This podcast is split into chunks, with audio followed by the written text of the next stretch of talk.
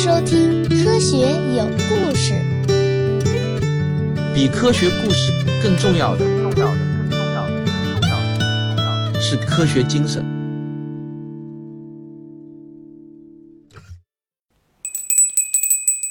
大家好，上课了。今天我们继续来讲科医学有故事的节目。今天呢，我要给大家做一期医学有故事的番外篇。我们要来讲一讲病毒学史上的第一位吹哨人。那今天我们都知道，很多疾病都是由病毒引起的，比如这次的新冠肺炎就是由新冠病毒引起的。但是如果问起病毒和细菌到底有什么区别，我估计呢，很多人呢就分不太清楚了。其实啊，区分不了病毒和细菌，这是很正常的事情。如果我们把时间倒回到一百多年前，那即便是当时世界上首屈一指的那些大科学家，他们也难以接受，除了细菌之外，我们这个世界上啊还会有病毒这么一种奇怪的东西。这个病毒呢，它比细菌要小得多得多，小到啊连最好的光学显微镜都无法看到。那既然如此，我们人类又是怎么发现它们的呢？这里面就有一段非常精彩的故事，请听我从头给你讲起。从荷兰的首都阿姆斯特丹出发，往西南方向开一个小时的车，就可以到达一个美丽的小镇，叫做瓦赫宁根。一八七六年，著名的瓦赫宁根大学在这个小镇上成立了。著名的德国农业化学家，三十三岁的阿道夫·梅尔教授就来担任植物系的系主任。农业化学是一门综合性很强的学科。经常呢，要将遗传学、微生物学、昆虫学以及许多其他的学科联系在一起，来解决实际问题。那这个学院成立后不久啊，就有一位刚毕业的博士生毛遂自荐来应聘这里的植物学教师，他就是刚刚年满二十五岁的贝耶林克。由于专业背景相似，又有共同的兴趣爱好，梅尔就对这位小他八岁的下属是特别的关照。俩人呢就经常在一起讨论各种学术问题。到了学院成立的第三年，梅尔就注意到当地的烟草作物染上了一种奇怪的病。那一旦得了这种病，烟草的叶片呢就会慢慢的卷曲起来，啊，然后呢直到死亡。这给烟草的生产啊造成了巨大的损失。由于这种病的初期会使得叶片上形成黄绿相间的斑驳的图案，就像是给叶片打上了马赛克的花纹一样。因此呢，梅尔就将这种病定名为烟草花叶病。之所以说这种病很奇怪，就是因为啊，即便是在受害最严重的植株上，也没有发现明显的菌害或者虫害的迹象。那么，到底是什么？导致了烟草花叶病呢？这就引起了梅尔极大的兴趣。梅尔调查了烟草作物的生长环境，统计了包括土地、温度以及日照等数据。通过对比呢，他发现染病的植株和健康的植株之间的环境数据啊，没有什么明显的区别。统计结果就表明，烟草花叶病与环境条件无关。所以。梅尔又只能重新回到寻找病原体的这条思路上来。一八八四年的一天，贝耶林克路过梅尔的实验室，他看到啊，在实验台上地上堆满了烟叶，这个身材略微发福的梅尔正弓着身子用力捣着那个盐钵里的东西。梅尔手里的这项工作呢，那是又枯燥又费力。他看到路过的这个贝耶林克，当然呢就不会放过抓壮丁的机会啊。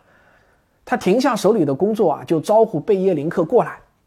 贝耶林克立即就领会了这个他老师的意思啊，马上就撸起袖子啊，抓起烟波就干了起来。梅尔呢就活动着已经酸痛的右手，对贝耶林克就说道：“关于这个烟草花叶病，你有什么看法呢？”贝耶林克被问的有点迷惑，他就反问道。哎，老师啊，您不是早就证实了烟草花叶病是一种传染病了吗？梅尔就说啊，是呀，我早就排除掉环境因素了。现在呢，我是专注于寻找病原体。我把患病叶片的枝叶接种到健康植物的叶脉中，两个星期后，接种的植物里百分之八十都出现了典型的马赛克症状，这说明一定呢是有某些病原体在植物体内繁殖。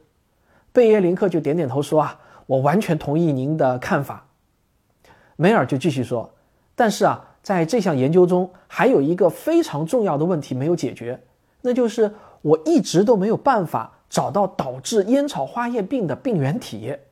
也许呢，这是一种连显微镜都没有办法看到的小型细菌。”梅尔就指着一大堆烟叶继续说道：“我需要用患病烟草的滤出液多做一些实验，这次一定要把病原体给找出来才行。这种滤出液我需要很多。”那今天呢，就要辛苦你了。贝耶林克一边碾压着这个研钵中的叶片啊，一边就谦虚的请教：“那么老师啊，您接下来有什么计划呢？”梅尔就说：“我会先用双层滤纸反复的过滤这些毒溶液，这样呢就可以过滤掉溶液中的植物纤维。然后我会将溶液放在培养皿中培养微生物，并且将培养出来的微生物引入到健康的植株上。如果还能引起同样的疾病，那么我们就可以确定这种微生物导致了烟草花叶病。看过咱们前几期节目的观众呢，可能你们都已经听出来了。梅尔描述的这套确认烟草花叶病原体的方法，正是大名鼎鼎的科赫法则。梅尔虽然已经确定了烟草花叶病的传染性，但是呢，他却没有像其他微生物病害一样找到对应的致病微生物，这并不符合科赫法则分离培养。接种再患病的核心原则，所以呢，在梅尔教授看来，如果无法分离并且培养出纯粹的病原体，这就等于啊没有排除掉其他的干扰因素。在分离出纯粹的病原体之前，实验都算不上是成功。刚开始呢，他们怀疑呢是他们的培养基出了问题，但通过几次试验啊，这种可能性也被他们排除了。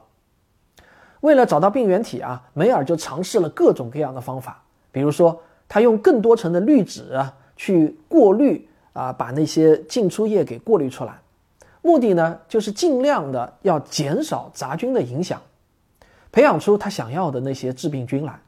他还尝试过直接培养用于过滤溶液的滤纸，避免由于滤纸吸附了细菌而导致的培养失败，但是。无论他用什么方法，梅尔最终还是没有能找到病原体。在梅尔最终发表的论文中，他把导致烟草花叶病的病原体描述为一种小到连显微镜都无法看到的细菌。注意，他用的还是“细菌”这个词。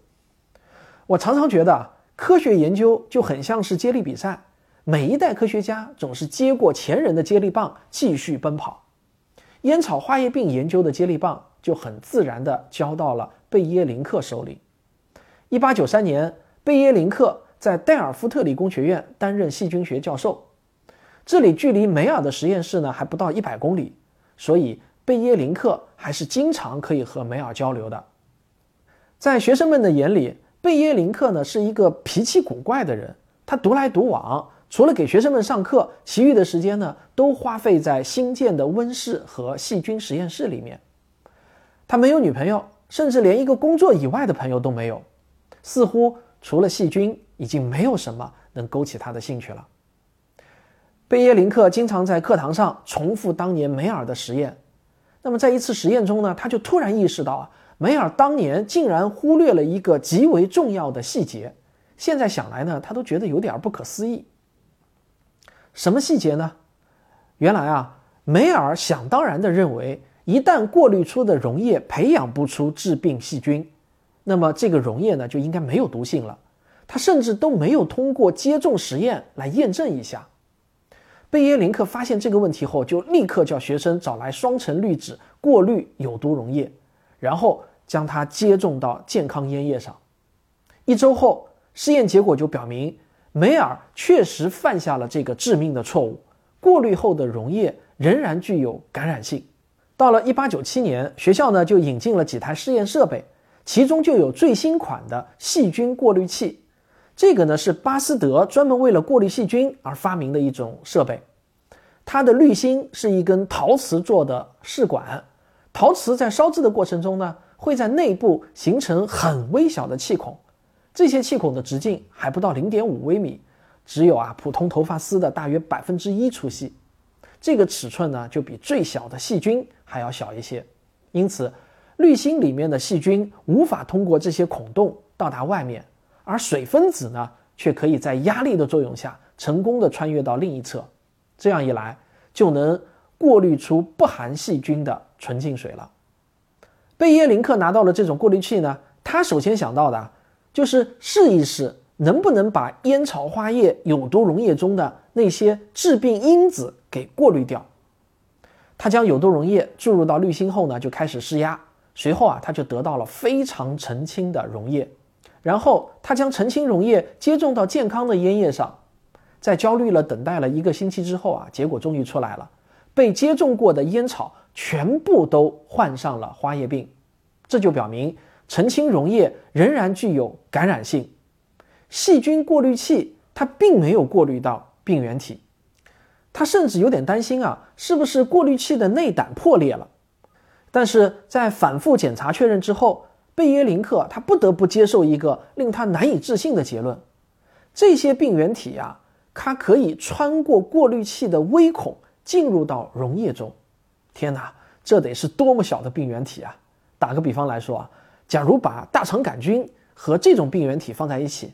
那么呢，就相当于把一个大水桶和一个二两的小酒杯啊，给它放在一起。好，我们进一个小广告，广告之后咱们继续。截止到二零二零年五月一日，我已经有九部科普书出版了。按照写作时间的先后顺序，他们是《时间的形状》《亿万年的孤独》《星空的琴弦》《漫画相对论》《迷途的苍穹》。十二堂经典科普课，《未解的宇宙》，《少儿科学思维启蒙三部曲》，《精卫九号》。这些书中卖的最好的呢是《时间的形状》，我自己相对更喜欢的是《星空的琴弦》和《少儿科学思维启蒙》。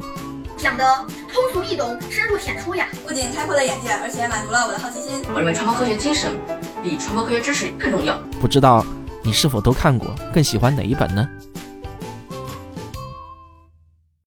虽然啊，贝叶林克早就知道这个病原体非常的微小，但是这个结果呢，还是有点出乎他的意料。他马上就写信把实验的结果告诉给了梅尔。梅尔啊，早就对自己那篇略显草率的论文感到不满了。当他得知贝耶林克取得了新的进展时呢，颇感欣喜。但问题是，如果细菌过滤器也无法过滤出这些微小的病原体，那又有什么办法能找到他们呢？梅尔是没有答案，他只能鼓励贝耶林克继续研究下去。一年后，贝耶林克的实验终于是告一段落了。他第一件事情就是跑去和梅尔分享他的发现。贝耶林克啊，原以为梅尔对他的研究过程肯定很感兴趣，然而令他没有想到的是，梅尔似乎并不关心他的研究过程，他只是再一次的抛出了十年前的那个老问题。你到底有没有分离出病原体啊？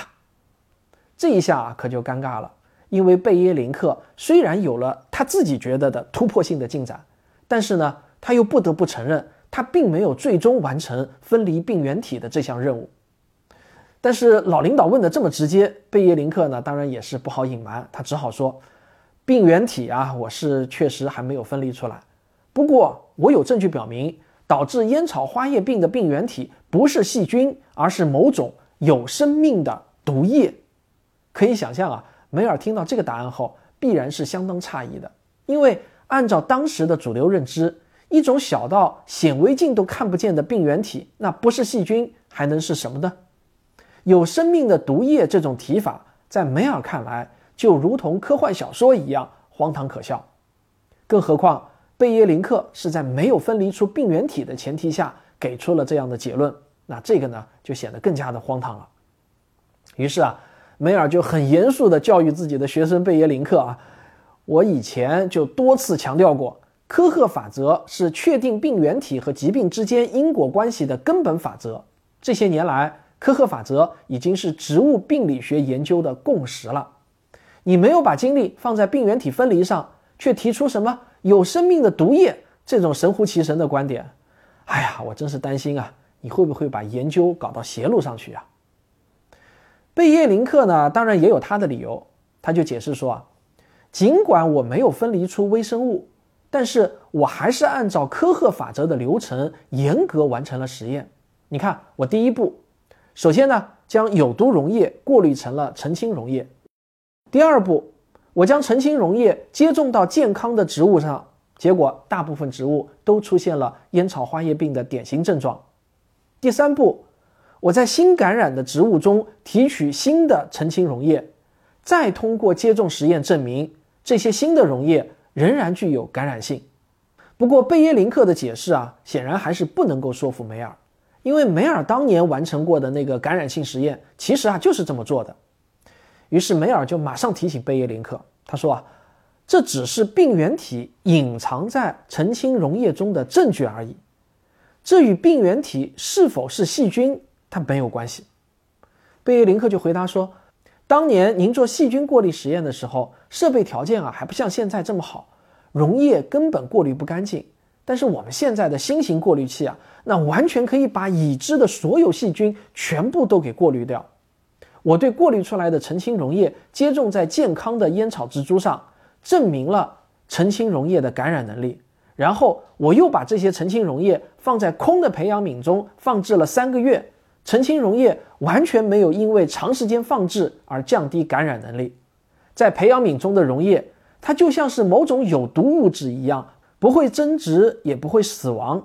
无论放置多久，感染能力都不会产生变化。然而，当我把静置了三个月的溶液接种到烟草植株上的时候，它们就再次表现出了强烈的感染性。这绝对不是细菌能够表现出来的特征。所以啊，我叫它们是有生命的毒液。虽然贝耶林克的实验有力地说明了溶液中的病原体与细菌的明显差异，但是在19世纪末，细菌已经成为当时的主流观念。学界差不多全都相信，微观世界中的病原体那就是细菌，而贝耶林克却认为自己找到了一种细菌以外的病原体，这就等同于啊，给细菌学说。划定了边界，哪怕贝叶林克不明说，他的理论中也透露出明显的叛逆气息。梅尔啊，当然是不能轻易的接受贝叶林克对科学共识的挑战，他马上就尖锐的指出啊，有些细菌在环境恶劣的时候会变成更容易度过困难期的芽孢状态，这个你应该明白吧？那么隐藏在澄清溶液中的那些微小细菌。它也有可能因为环境的变化而变成了某种芽孢状态，这样呢就能够很好的解释澄清溶液无法培养出细菌菌落，但又能长时间的保持感染能力这件事情了。梅尔是贝耶林克敬重的前辈，他心里清楚，梅尔虽然在寻找病原体的这个问题上显得有些固执，但是他说的呢是有道理的。以他手里掌握的这些证据，确实还不足以证明澄清溶液中的病原体就是一种与细菌完全不同的新东西。贝耶林克还需要设计更多的实验，才能进一步的找到真相。那贝耶林克设计的第一个实验叫做琼脂片实验。所谓的琼脂，就是一种从海藻中提取出来的凝胶状的物质，在实验室里呢。我们常常呢会把它当做生物培养基来使用。琼脂的特点啊，就是具有很好的稳定性和凝固性啊。其实大家都见过琼脂，我们平常吃的果冻，还有什么 QQ 糖啊，还有冰激凌里头啊，都有琼脂。凝固的琼脂还有一个很重要的特性，就是能够阻隔细菌。因为琼脂是一种致密的胶体物质，细菌呢是无法穿过去的。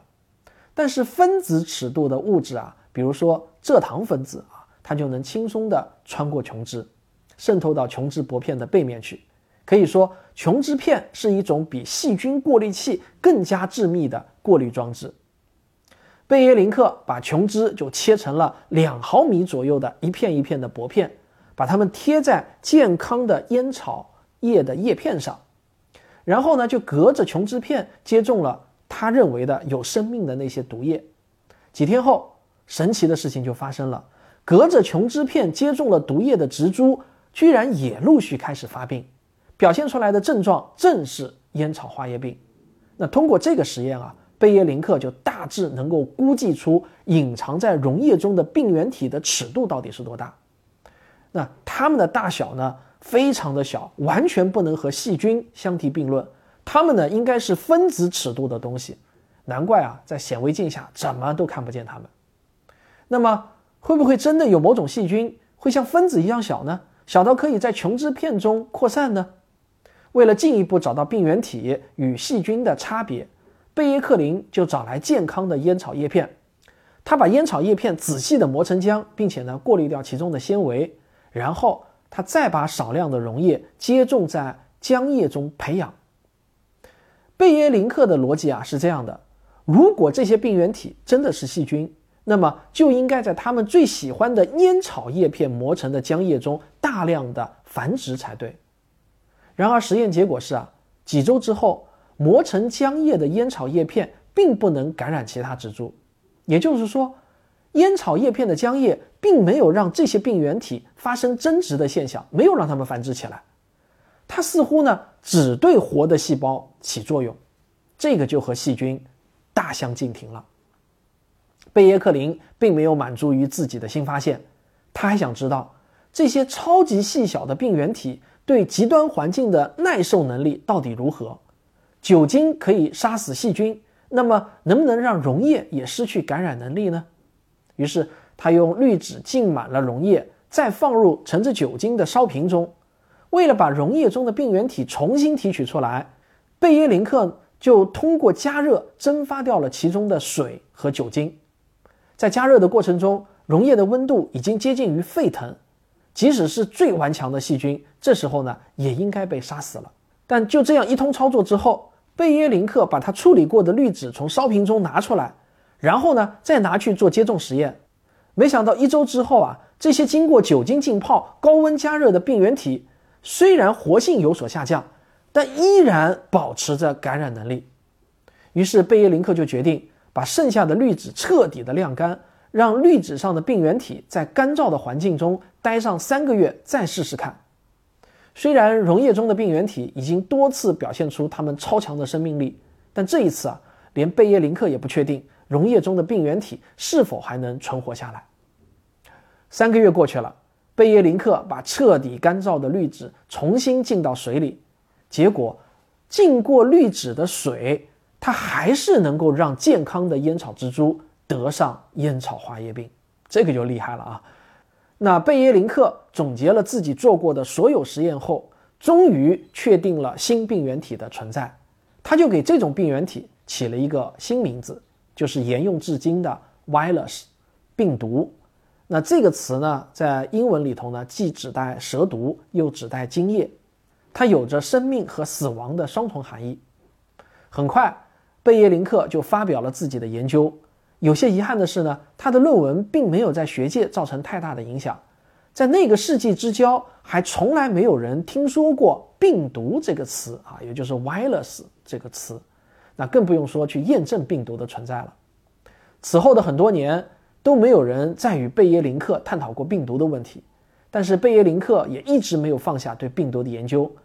但无奈受限于技术手段，贝耶林克直到死呢，也没有能够亲眼看到。他发现的病毒，就在他过世后的第二年，也就是一九三二年，大洋彼岸一位不到三十岁的美国人成功的分离出了结晶的烟草花叶病毒，他就是后来以此获得诺贝尔化学奖的温德尔·斯坦利。从此以后呢，病毒学就作为一门新兴的学科，开始了它蓬勃的发展。好，这个故事啊，给大家讲到这里了。在各种各样的科学故事中，其实我自己最喜欢讲述的就是这类敢于突破正统思维、特立独行、开创新天地的故事了。这不仅因为啊，这类故事中的主人公常常有着英雄式的坎坷经历，他需要突破重重的束缚才能获得最后的成功。更重要的是呢，完成一个开创性研究的过程，往往需要设计一系列的精巧实验，甚至呢，他要不断的质疑自己已经取得的研究成果。这才能一步步的逼近真相。但是，所有的这类故事其实啊，都不是告诉你只要胆子大就一定能有成果。比敢想更重要的，其实呢是肯干。那些取得重大成就的科学家，他们都是在科学精神的指引下付出巨大的努力的实干型科学家，而不是只会拍脑袋或者只有豪言壮语的民间科学爱好者。病毒的发现不仅让我们了解了一种新的病原体，它更拓宽了人类对生命的认知。病毒这种奇怪的存在，它模糊了生命与非生命之间的界限，是我们人类对自然界认知的一次重大升级，意义深远。好，故事给你讲完了。科学声音。本期节目的文稿呢，是由我们科学声音科普写作训练营第二期的黄义之同学撰稿的，然后啊，再由我们训练营第一期的唯一最佳学员董一强同学的修订，才最终完成了您现在听到的稿件。那这个稿件呢，在我近乎苛刻的挑鼻子挑眼下，大约改了八稿才最终确定。当然啊，限于我们的水平有限，或许呢还是有很多的不足之处，也希望大家批评指正。不过，经过这样的反复的折磨啊，我相信黄义之同学呢，对科普写作他应该有了更加深刻的体会。有很多道理听上去啊，都像是绝对正确的废话。比如说啊，我就经常说，好文章都是修改出来的啊，这句话也可能也经常听到过。但是问题是啊，你要真正理解怎么修改，修改的方向在哪里，该如何下手，该如何切入，实际上呢，这些都是相当不容易的。只有真正经历过的人，才能体会出干我们这一行的不易。那第二期训练营的课程呢，现在已经进行到一半了。目前啊，第三期的报名工作也开始了。为了确保我们训练营的质量，我们每期呢只招收二十名营员。那如果大家想了解详情的话，可以咨询我们的小黄老师，他的微信号是幺二八六零幺九六零六。截止到今天呢，已经有十五个报名的了。好，那么今天就讲到这里。假如大家喜欢我的节目，请别忘了点击订阅或者收藏，这样就能第一时间获取到更新通知。当然，我也欢迎您点赞、分享和留言。那咱们下期再见。敲个铃，下课了。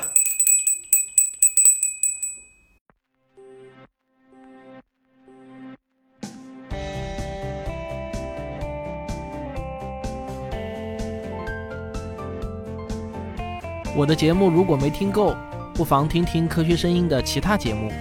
原来是这样，科学史评话，大佬李聊数学，卓老板聊科技，科学部落，托德老师讲儿童心理学，王木头讲科学，理工男有话说。